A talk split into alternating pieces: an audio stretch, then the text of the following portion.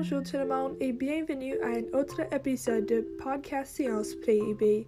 Je suis Olivia et aujourd'hui nous allons discuter de la question comment est-ce que la biodiversité d'un écosystème contribue à sa durabilité?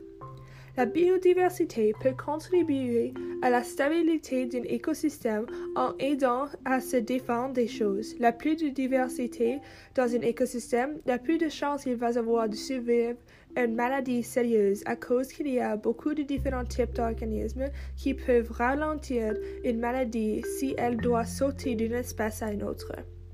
Cela aide euh, les organismes à avoir plus de temps de construire une immunité tant qu'elles peuvent avoir le contracter. Eh bien, c'est la fin de l'épisode. À la prochaine fois, nous parlons de comment les humains peuvent aider à la durabilité des écosystèmes. Merci pour écouter. Au revoir.